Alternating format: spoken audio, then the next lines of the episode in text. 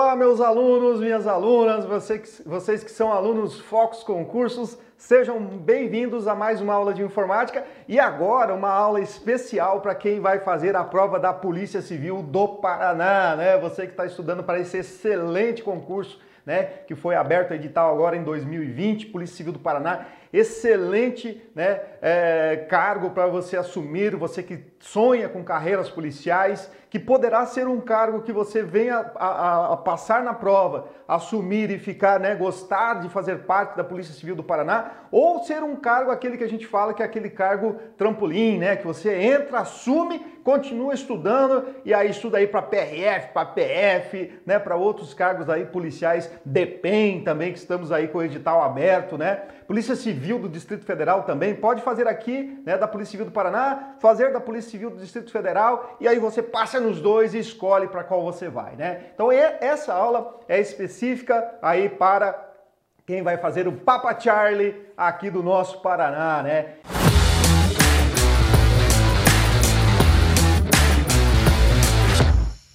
E no nosso edital, pessoal, tem um tópico lá chamado Ubuntu, né? Sistema operacional Linux, distribuição Ubuntu, tá? Então vou colocar aqui para vocês verem, ó, tá aqui o nosso edital. Então olha o que apareceu aqui, ó, conceitos básicos, né? Aparece para nós ali, ó, conceitos básicos de operação com arquivos no sistema operacional Linux. Opa, deixa eu voltar aqui, ó, no sistema operacional Linux, certo?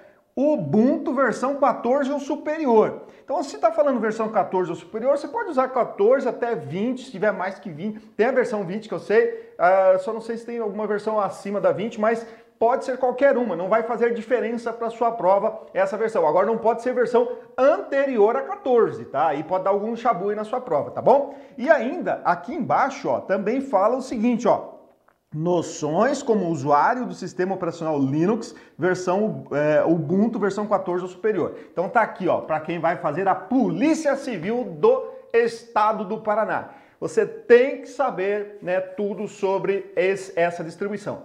E detalhe é o seguinte, pessoal, ter, não basta você estudar só a distribuição Linux Ubuntu. Você tem que saber alguns conceitos do Linux como um geral, tá? Então por isso que a gente está fazendo essa aula especial para você. Primeira coisa que você tem que saber aí para sua prova, né? É, é o seguinte, vou até escrever para vocês aqui, ó. É uma palavra chamada kernel, tá? Isso aqui vai aparecer na sua prova, com certeza, tá? Vai aparecer na sua prova. Por quê?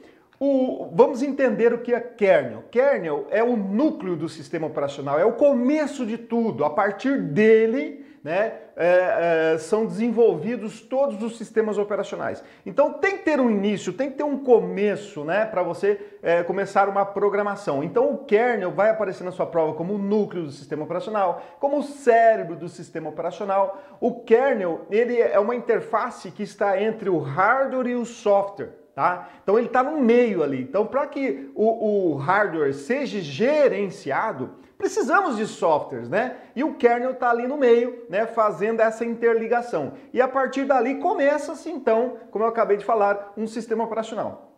Quando foi criado, né, o projeto GNU Linux, né? os seus desenvolvedores, os seus criadores, o Linus Torvald, né, que foi o idealizador, um dos idealizadores desse projeto, então o que, que eles fizeram? Eles criaram esse kernel. E a esse, a esse kernel foi, da, foi dado o nome de Linux. Então, para você entender, ó, então nós temos um kernel que se chama Linux, né? Certo? Projeto GNU Linux. E a partir desse Linux foram criados, desse kernel, foram criados as distribuições Linux. Então, por exemplo, apareceu aqui o Debian.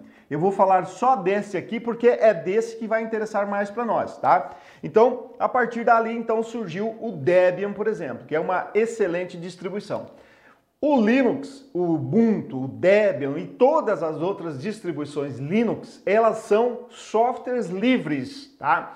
E aqui também vem um detalhe muito importante que já foi cobrado em prova. Quando a gente fala em software livre, não quer dizer, não é sinônimo de grátis, tá? Existem softwares livres que são pagos, tá? São pagos. Então não quer dizer que todo software livre é grátis. Agora, todo software livre tem o seu código fonte aberto. Então, se você, enquanto programador, né, quiser pegar uma distribuição Linux qualquer e modificar os códigos-fonte, você pode fazer isso, tá? Existem algumas regras, existem diretrizes, né, para você fazer isso, mas ele está aberto, você pode modificar. Depois de modificado, existem as comunidades, né? Por exemplo, no, no, Brasil e no mundo todo, nós temos as comunidades, por exemplo, Ubuntu, certo? Aí você fez alguma, alguma modificação, está, está, essas modificações estão dentro dos parâmetros que são exigidos para essas modificações, né? E uma delas, uma delas é que se você fez alguma modificação, se essa modificação ela foi muito boa, foi é, colocada no crivo lá da comunidade, a comunidade achou que foi uma excelente modificação, melhorou muito o software, você tem que obrigatoriamente distribuir essa modificação para que outros usuários possam se beneficiar dessa melhoria que você fez. Inclusive, esses usuários podem depois mudar o que você fez. Tá? Então, software livre é isso, né? Código fonte aberto, a gente pode modificar o, o código fonte, podemos daí então né, é, distribuir isso para que outros usuários possam se utilizar dessa melhoria. É essa a ideia do software livre, ok? Mas nós temos software livres pagos também, tá bom? Então, o seguinte, entendeu o que é kernel, certo? A partir do kernel, então, foi criado, por exemplo, a distribuição Debian. Só que existem alguns, algumas distribuições que elas não foram originalmente criadas a partir daquele kernel inicial. Tá? Elas foram é, que, criadas baseadas numa distribuição já existente. E aqui então vem uma, uma pergunta que pode cair na sua prova. Vou até colocar de outra cor aqui, ó.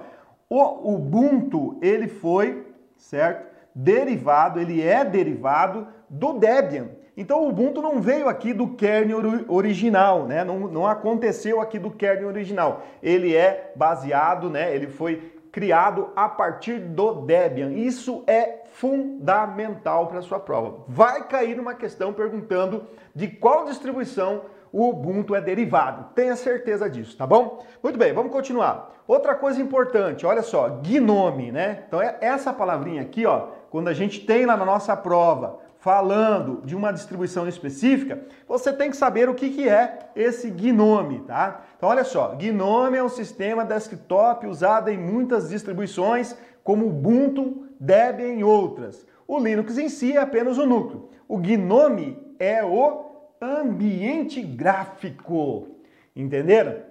Então olha só, Existem é, todos os sistemas operacionais, a, atrás dessa parte bonita que você vê aí na tela do seu computador, ele tem muitos códigos, muitas linguagens de texto, lá, né, códigos em formato de texto. Então não é bonito como você vê. Se você olhar essa parte textual, né, você vai, não vai entender nada a princípio. Então, para que o usuário possa usufruir de, desse benefício do sistema operacional, tem então o ambiente gráfico, que é a tela, aquela parte bonita que você vê. No caso das distribuições Linux, existem, por exemplo, o GNOME, o KDE, né? são as duas principais aí, os dois principais gerenciadores de interface gráfica. O que, que você precisa gravar para sua prova, meu querido aluno? Que no Ubuntu o gerenciador de interface gráfica se chama Gnome, tá? Então esse é o nome, você precisa guardar isso. Olha só, isso aqui, ó, tá vendo? Isso aqui é uma tela, né? É, que eu dei um print aqui de um computador instalado o Ubuntu 18, ó, tá aqui, ó, 18.4.4, certo? Então isso aqui que você tá vendo, quem tá mostrando isso aqui para você é o Gnome, tá? Então isso é o Gnome.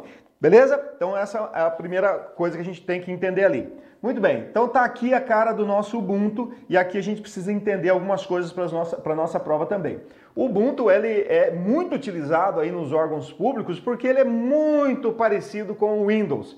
Então, para o usuário, ele é muito agradável. Né? Ele não é a, aquela, aquele sistema operacional que o usuário é acostumado lá hum, a, a, utilizar muito tempo o Windows 7, de repente ele vê uma distribuição Linux e ele não gosta, porque é muito diferente. Não, o Ubuntu aqui é bem parecido com o Windows, tá? Ele inclusive tem essa ideia para que o usuário goste de utilizar a distribuição, beleza? Então tá aqui, tá? Então essa é a cara dele.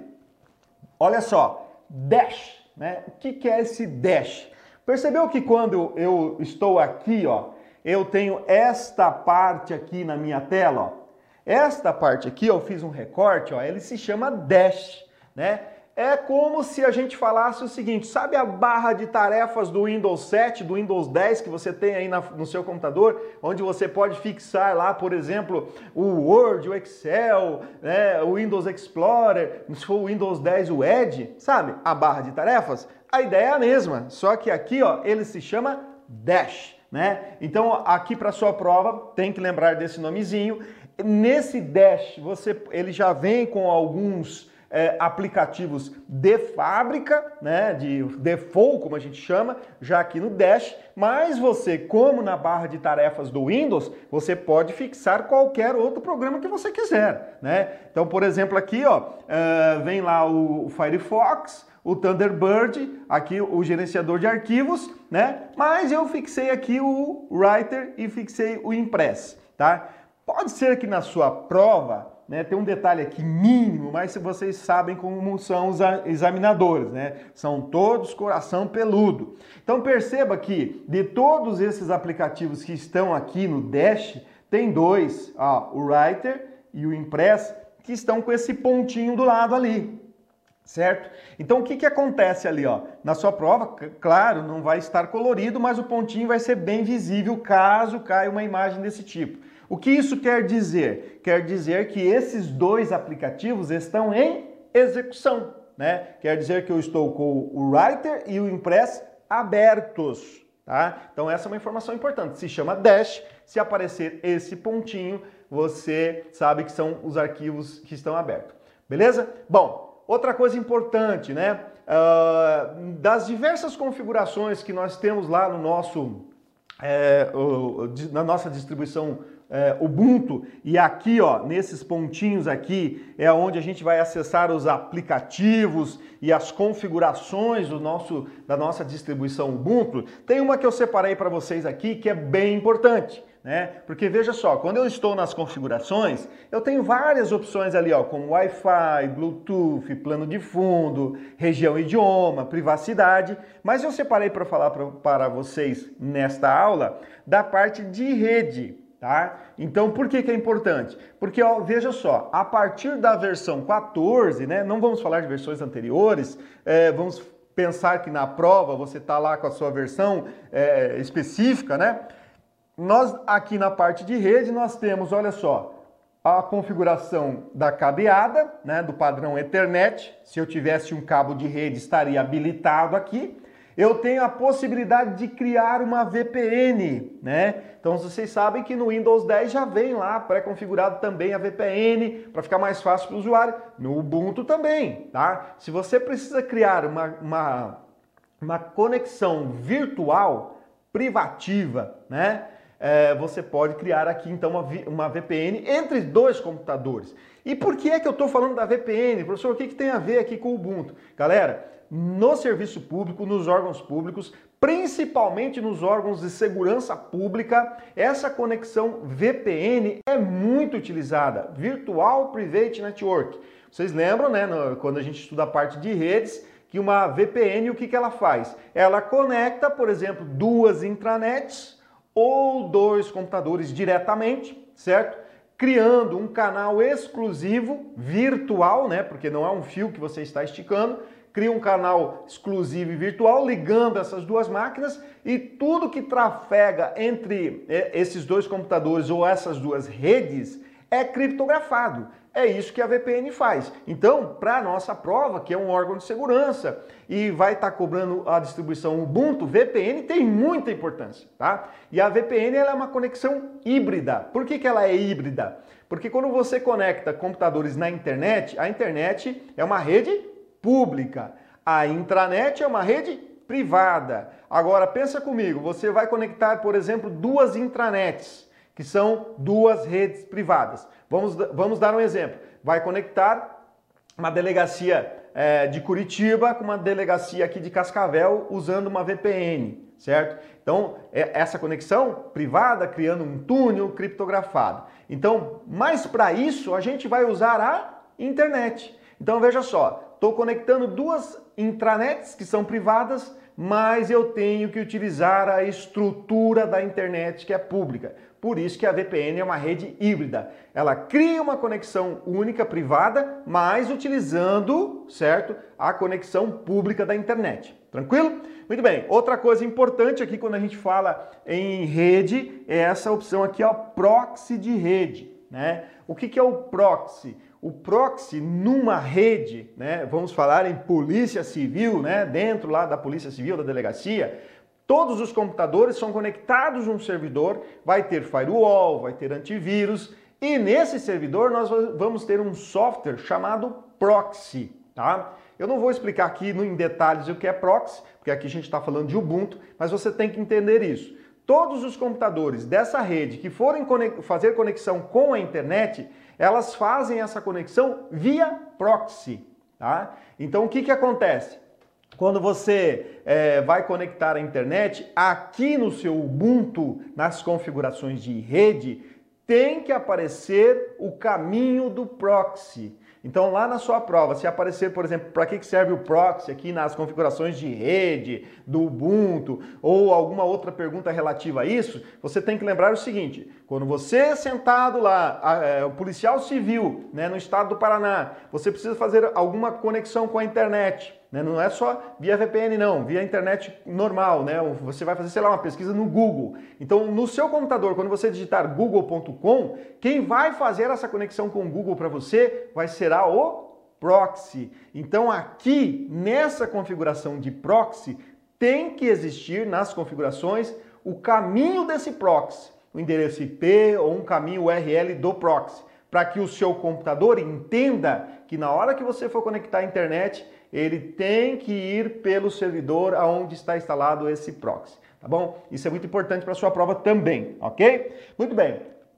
Aqui, ó, nas nossas configurações ainda, né, quando você clica aqui nesse botão, ó, nessa, nesses três pontinhos, melhor dizendo, esse conjunto de pontinhos ali, né, onde ele diz mostrar aplicativos, nós temos vários aplicativos aqui, certo, que podem aparecer. Mas um, um dos importantes aqui, ó, é esse Gparted, né? O que que esse Gparted faz? É um dos diversos aplicativos que é, controlam as, as partições do seu HD, né? Porque você sabe que um HD ele pode ter diversos tamanhos, 500 mega, é, 500 GB, melhor dizendo, 1 tera, 2 tera ou, ou HDs maiores. E você pode dividir esse HD em partições. Essas partições são divididas fisicamente. Inclusive no uh, Ubuntu, você sabe, a gente tem lá o, o nosso swap, né, que é uma área reservada do seu HD para a memória virtual, certo? Um dos aplicativos que faz isso é esse gparted que vem originalmente lá na nossa distribuição Ubuntu. E aí o que, que você. A informação mais importante disso tudo aqui é o seguinte: olha só. Nós temos aqui, ó, é, algumas informações aqui, ó, tá vendo? Então eu tenho ali, ó, SDA1, SDA2, SDA3. Né? Se caísse na sua prova, né? Veja que eu tenho um, dois, três. Se caísse na sua prova agora, ó, quantos HDs estão instalados nesta máquina aqui, né? Ao qual aparece é, é, essa interfacezinha aqui de gerenciamento de partição. Você ia dizer assim, ó, existe um HD. Aí você vai falar para mim assim, mas professor, tá aqui um, dois, três, não são três HDs? Não, galera, aqui é um único HD particionado em três. E como é que você vai saber isso na sua prova? Se tem um, dois, três, quatro HDs, sei lá, você vai ver aqui pela última letra aqui do SDA, ó. Se nós aqui, ó, na continuação tivéssemos assim, ó, SDB1, SDB2. Aí na sua prova caísse assim, quantos HDs existem nessa máquina? Aí você ia dizer assim, ó, existem dois HDs. Por quê? Essa última letra aqui, ó, o A e o B, indicam HDs diferentes. Então, ó, no HD aqui com a terminação A, eu tenho três partições. No HD com a terminação B, que é um outro HD, eu tenho duas partições. É isso que vai importar para você, tá? Essa dica também é bem bacana, tá? Tem muita gente que erra isso porque desconhece, não usa o Ubuntu no seu dia a dia. Então, S, SDA é um HD, SDB é outro HD, SDBC é outro HD. Esse último número é a quantidade de partições, mas é de um único HD, tá bom? Fundamental, né? Não se esqueça disso para a sua prova. Outra coisa importante, né? Terminal, né? O que, é o terminal? Quando você clica aqui nessa nessa opção que está aqui no mostrar aplicativos no terminal, vai entrar nessa tela preta aqui, tá? Que é bem parecida com o prompt de comando lá do nosso Windows, né? Quando você vai lá no executar, digita CMD, aparece lá o prompt do comando, bem, né? Lembra muito o DOS, né? Tal. Aqui no, no, nas distribuições Linux, né? E aqui especificamente no Ubuntu, e aí eu acho que isso aqui é uma coisa ruim para o concurseiro, né? Aqui a gente pode dar comandos para nossa distribuição. E, e, e, são muito utilizados, né? Muito utilizado, melhor dizendo, aqui o terminal para dar comandos de, aqui para o nosso para as nossas distribuições. A galera que utiliza, que sabe utilizar, o pessoal da informática, só vai utilizar aqui o terminal. Existem maneiras de, por exemplo, instalar um aplicativo sem usar o terminal? Existe, mas na sua prova vai cair qual? Adivinha? o terminal, né? Então, o que, que você precisa saber aqui do terminal, que são, importan é, é, são informações importantes? Bom, o terminal é essa tela preta, certo? Existe uma palavrinha que pode aparecer na sua prova que é o shell. O shell não é o terminal. O shell é um aplicativo que interpreta, ó, interpreta os comandos que você digita no terminal, certo? Então, se eu digitar aqui, ó, apt-get, por exemplo, para instalar, modificar ou remover algum aplicativo. Bom, eu digitei esse comando no terminal, mas quem é que vai executar esse comando? O shell, ok? Então não confunda isso, não confunda shell com terminal. Outra coisa, aqui, né, na sua prova pode ser cobrado o que, que significa esse símbolo aqui, ó. Tenho um S aqui um parecido com cifrão, símbolo do dólar, sei lá, você que, é, que identifica da maneira que você quiser, mas é esse S com esse traço em cima. E nós temos aqui também um hashtag, né? O jogo da velha, né? Tralha, tem diversos nomes. Não importa o nome que você dê, você tem que saber o que, que significa. Aqui, ó, quando está utilizando com esse símbolo, como está nesse caso aqui, ó, tá vendo? Está utilizando esse símbolo, isso quer dizer que isso aqui está no modo usuário, usuário comum, ok? E quando aparecer aqui o hashtag é porque aqui está como root. O que, que é o root? O root, que também pode aparecer na sua prova aí como super usuário, é o administrador do sistema. Alguns comandos o usuário pode dar aqui no terminal e serão executados. Comandos mais simples. Mas outros comandos, por exemplo, como instalar um programa, só o administrador poderá fazer, ele vai deixar desse jeito. E aí, para que, o administrador possa digitar o comando para ser executado, ele tem que sair aqui do modo usuário e entrar como root, ok? Como super usuário. Então, é, esses dois símbolozinhos aqui fazem parte da nossa prova, com certeza, tá bom? E isso aqui vai aparecer no modo terminal, né? E aí, pessoal, ó, uma tecla de atalho importante aí para sua prova, tá? Das diversas que a gente tem. Ctrl Alt T. O que, que faz o Ctrl Alt T? Né? Ele vai abrir o terminal. Então, Ctrl mais Alt mais T abre o terminal, tá? Para que você, ao invés de clicar ali nos aplicativos, você pode clicar aqui no terminal, tá bom? Bom, vamos lá, vamos continuar. Exibição de pastas, né? Como é que funciona isso? Olha só, tá vendo? Ó? Aqui eu abri né, os arquivos aqui do computador que eu estava utilizando. Outra coisa é fundamental aqui para nossa prova. Nós temos um software né, em todos os sistemas operacionais. É, existe um programa, um software, um aplicativo que faz o gerenciamento de arquivos, pastas e diretórios. Né? Se você lembrar lá do Windows 7, a gente tem o Windows Explorer. Né? No Windows 10, ele passou a se chamar explorador de arquivos. O que, que ele faz? Ele abre lá as pastinhas amarelas do Windows.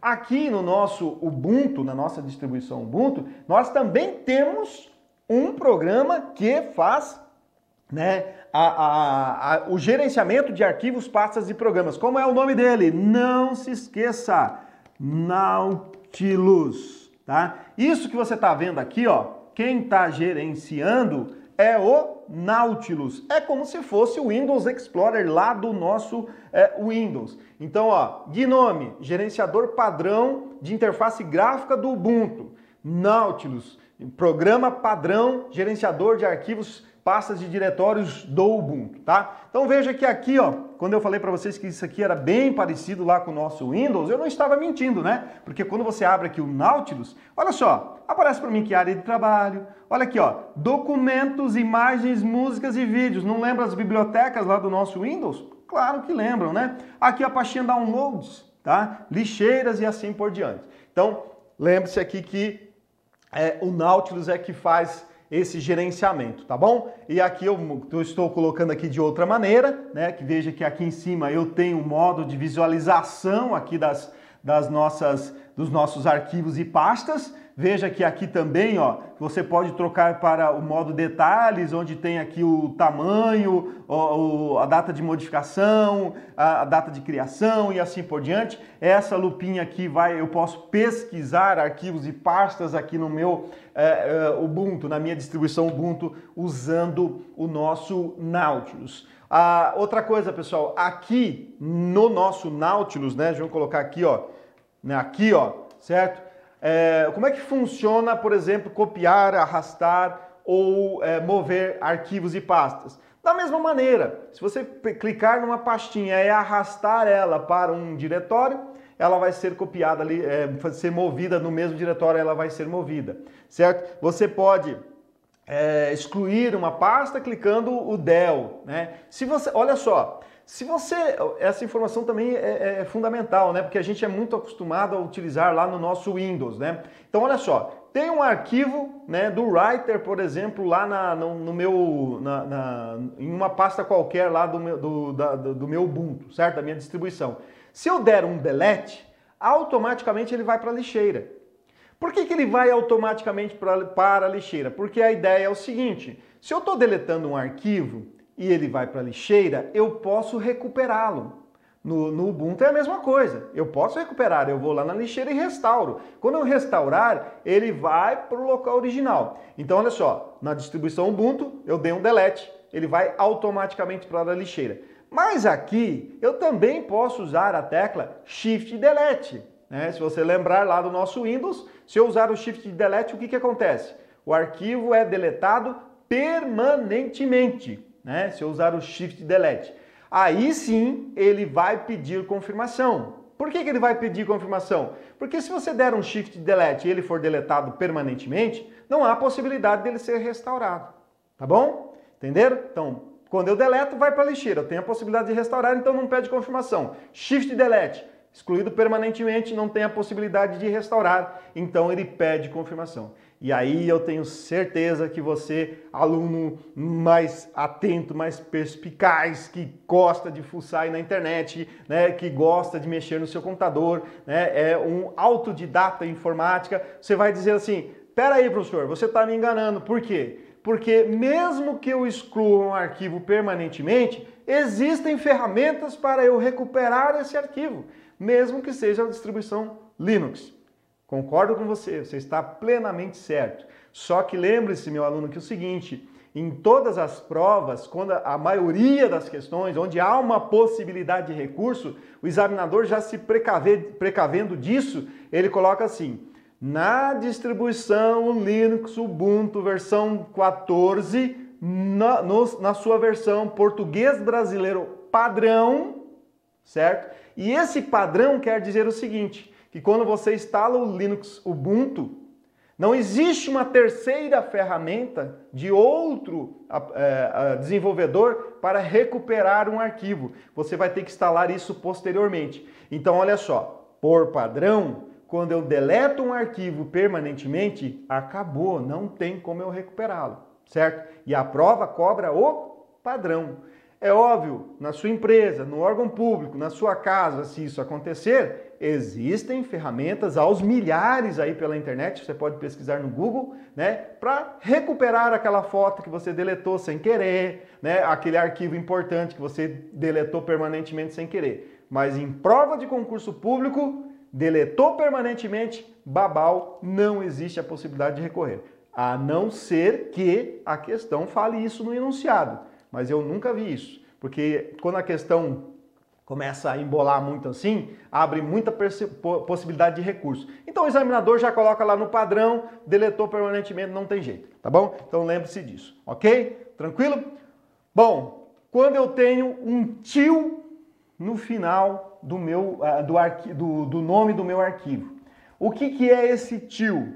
Pessoal, não se preocupe, olha só, aqui eu vou colocar um arquivo assim, ó, uh, vou colocar um arquivo com o nome de livro, opa, livro, ponto, ODT, e aí no final o examinador coloca um tio, né? E aí normalmente ele vai dizendo o seguinte, que isso aqui é um arquivo temporário, que isso aqui é um arquivo, é um erro, é um arquivo que está corrompido, não, não é nada disso, tá? Toda vez que aparecer lá na sua prova um arquivo que tem esse til no final, ele quer dizer que são cópias de segurança criadas automaticamente. O sistema, por algum motivo, criou essa cópia de segurança para você não ter possibilidade de perder esse arquivo e aí ele aparece com um til. Porque vai aparecer o seguinte, ó, vai aparecer assim, por exemplo, um arquivo chamado e vai aparecer um outro chamado é, é, livro.odt com esse til. Tá? E aí o examinador vai tentar jogar para você que está errado, que é arquivo temporário, que é arquivo corrompido. Nada disso, tá? É arquivo, são arquivos cópias de seguranças que são criadas automaticamente. Esses arquivos você pode deletar eles ou não, não vai fazer diferença na sua máquina, não vai deixar a máquina mais lenta, não vai dar problema, nada disso. Pode deletar ou não, tá? Bom, arquivos ocultos, tá? Para eu ocultar um arquivo na minha distribuição Linux, Ubuntu, eu basta que eu renomeie, né? Ó, eu tenho um arquivo chamado livro.ods do Calc. Eu quero tornar esse arquivo oculto. Como é que eu posso fazer isso? Dou um F2, né, para habilitar a possibilidade de é, renomear o botão direito do mouse e renomeio ele e coloco um ponto aqui, ó, tá? Fazendo isso, o arquivo já se torna oculto, tá bom?